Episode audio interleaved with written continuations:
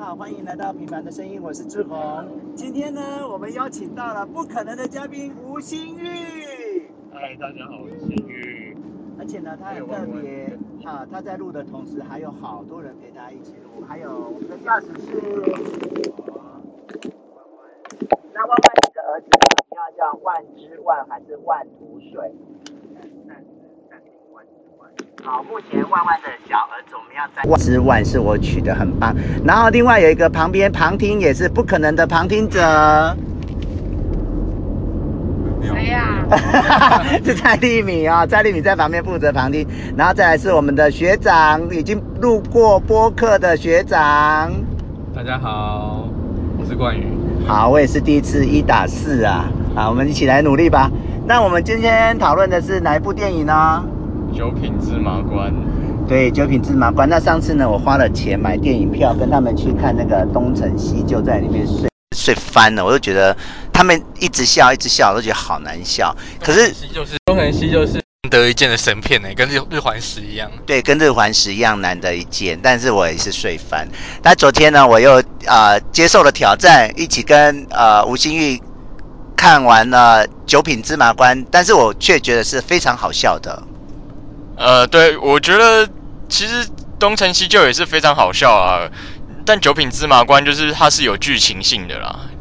对我，我觉得呃，表面上他是用喜剧的方式去演这部电影，可是它其实是一个很悲伤的故事。而且呢，我们我们在讨论之前，我们要先感谢一个人，你知道他有多锲而不舍的让我们大家一起看到这部片子吗？就是林冠宇，对林冠宇呢，我们大概搞了一个小时，就要怎么样能够从万万家的电视上可以看到这部电影，然后连万万本人都感到万分的惊讶，报告是，有多惊讶？就我不知道原来电视的功能有那么多哎、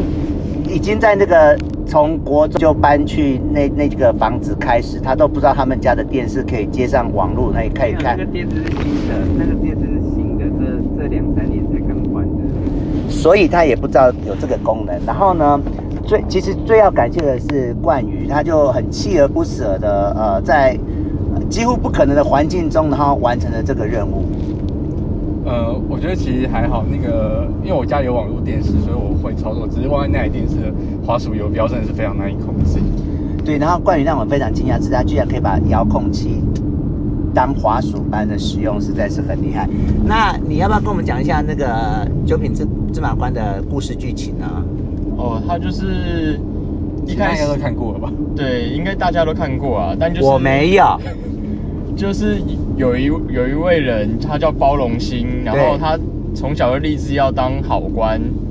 可是好像就被修理，对不对？。对他马上被他爸打，说怎么可以当好官，要当贪官。然后就他最后，他那个九品官好像是用花钱买来的，我看台词他是花钱买来的。对，然后就是他们那个知县的那个县令陈百祥刚好生病，所以他就刚好就是因为他是后备知县，他就先顶上他的位置，然后刚好呃他去参加一个喜宴，然后里面那个喜宴里面有人把他们那一家人全部杀了，对然后那一个新娘对，张敏会去也是张敏，七情氏，对。对，他就被常威侮辱了，然后。等一下，等一下，呃你我你也在你打跳太快，我现在讲一下。那他刚开始去当官的时候，他因为他从小被他妈妈教训嘛，所以他其实就后来就变成一个贪官，就是贪生贪生怕死，然后又贪财。但是他爸爸好像不是，他爸爸是砥砺他要当，他爹包不同，以前也是个大贪官，但他最后给他的因为他他当贪官，所以他的哥哥全死了。十二个哥哥全死了，那他是十三叔，对不对？对，对十他是对他十三，排行十三。对对对，所以啊、嗯他爸爸后来有改过向善，然后就是告诉呃包容心以后不可以这样，但是因为他被他妈妈修理，对不对？呃，应该是啦，我记得。对，所以他就一开始就是当一个不好的官，可他后来有一个转捩点是他出去外面，然后大家都讨厌他，然后嗯他他后来就改过向善，发现说，哎，原来他其实可以好好的当呃当好的官，然后被大家喜欢，对不对？是，然后我觉得这里面最大的转捩点是张敏。今天如果说不是因为张敏是个美女，然后她爱上张敏，她不见得会这个改对，变、啊。如果今天新娘是如花，她可能就算了。对不对？他就继续当他的贪官。所以啊、我觉得这个这部戏里面有个重要转捩点是张敏是个美女这件事。好，你可以回到你刚才的故事了。你说啊、那有一个喜宴，然后有一个然后里面常威是他就是有里面有一个老爷，他娶他娶了一个后母，然后那个那后那个后母他有一个表哥是常威。他常常会去他们家寻欢，跟婉君表妹，就是对也就是老爷的老婆叫婉君，也就是新郎的妈妈。对，然后新郎娶了一个女的叫七七情氏，然后新郎的身体很差，嗯，对，就是还会把肺给咳出来，对，是肝是肝哦，真的是干，而且肝被吴孟达吃掉了。 对，然后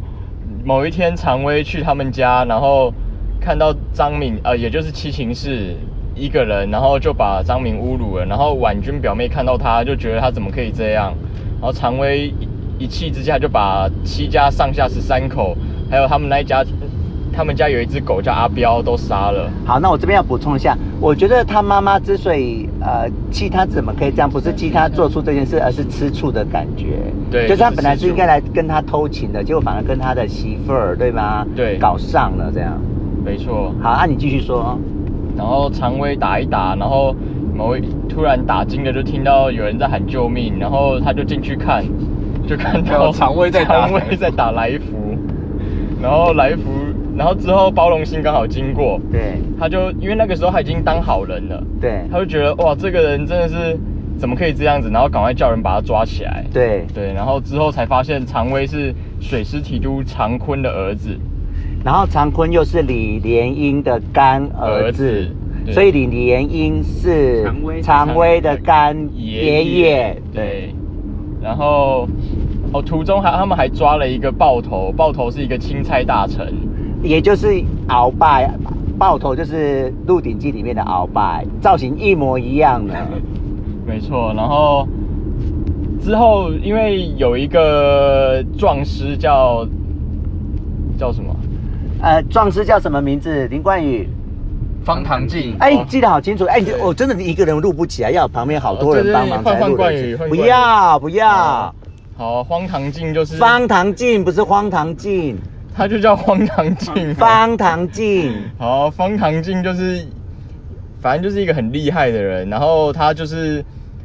故意把钱给拿钱给包容心，然后要诬诬陷他，对然后也因为他就是常威请了方唐镜去帮他打，然后他就是故意把整个都扭转过来，变成是七情是想要呃觊觎常威的美色，，对然后还毒死了上下十三口人，对，对，然后包容心为了替他翻案，然后去验尸，就是动了那种，呃，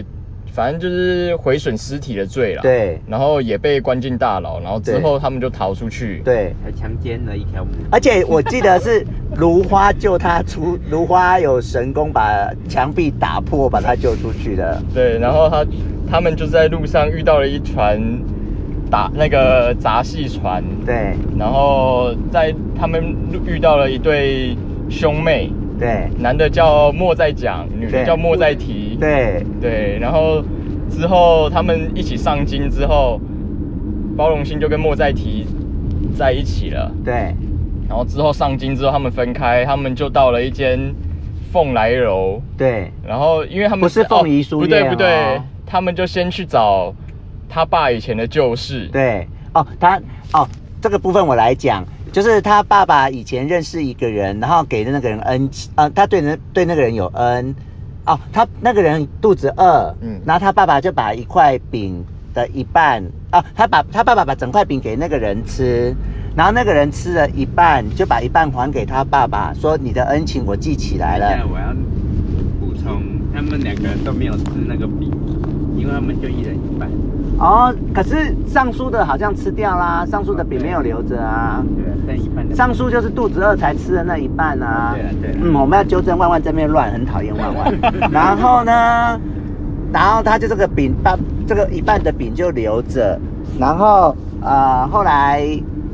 什么龙星包容性包容星就带着这半块饼去到京城找他那个那个当时那个落难的人，现在已经是刑部尚书了有。尚书大人。哦，尚书大人，而我记得有刑部尚书。哦，那就是刑部尚刑部尚书大人，对然后他呃有认出来这个饼，但是他也是位于全市，对一听到是李莲英跟那个他爸爸叫什么名字？水师提督常坤，对，一听到就他就呃把这个饼一丢，就当做没这回事了。你可以对继续说。哦但是他深明大义，他他爸当初给了他一块烂饼，对他决定还他一百倍。对，然后我有看到他们一直在塞饼，一直塞饼，然后最后吴孟达还是觉得没魏吃公饱。魏公子吃魏公子吃饼，对，但是吴孟达还是没有吃饱。对，吴孟达还有点饿。，对，然后他们就是被赶出。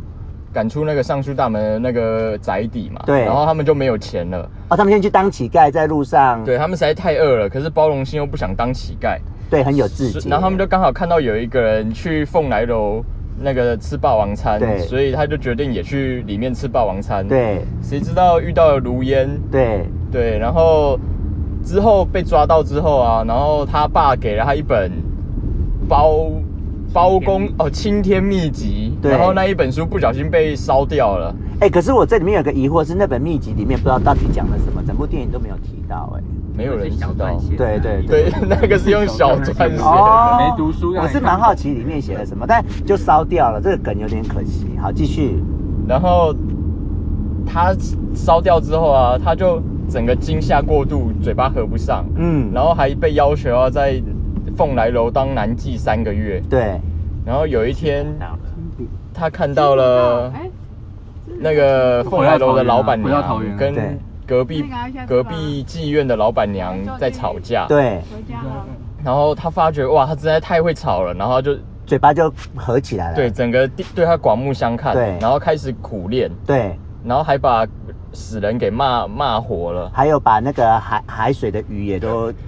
嗯念起来了，这样。对，然后有一天卢烟，卢烟就是当初那个妓院的红牌，可是他只卖艺不卖身。对对，然后有一天卢烟找他想要谈心事，然后那个老板娘就以为他想要泡她，对然后他们两个就开始吵，空没虚想寂到寞包觉得容心也把居然吵的成果。对，然后之后他那个老板娘去找了帮手，嗯，想不到包容心还是吵赢。对然后有一天之后有一天，卢烟跟包容心在房间里面，然后突然来了一个客人，对就是说他要找卢烟，对然后老板娘就说卢烟不行啊，他是卖艺不卖身的。。对对然后那个人就说我不付钱就不算卖了。对对。然后进来之后发现他就是爆头，对然后包容心赶快躲到床底下，对，然后爆头在上面亲卢烟，然后亲一亲，突然有一个田亲王带了一个体弱多病的那个公子来了。。对然后公子来了之后，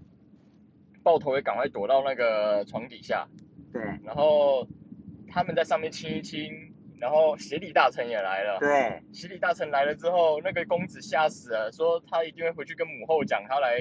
他来妓院，对然后他也躲到床底下，对然后协理大臣在上面完了之后，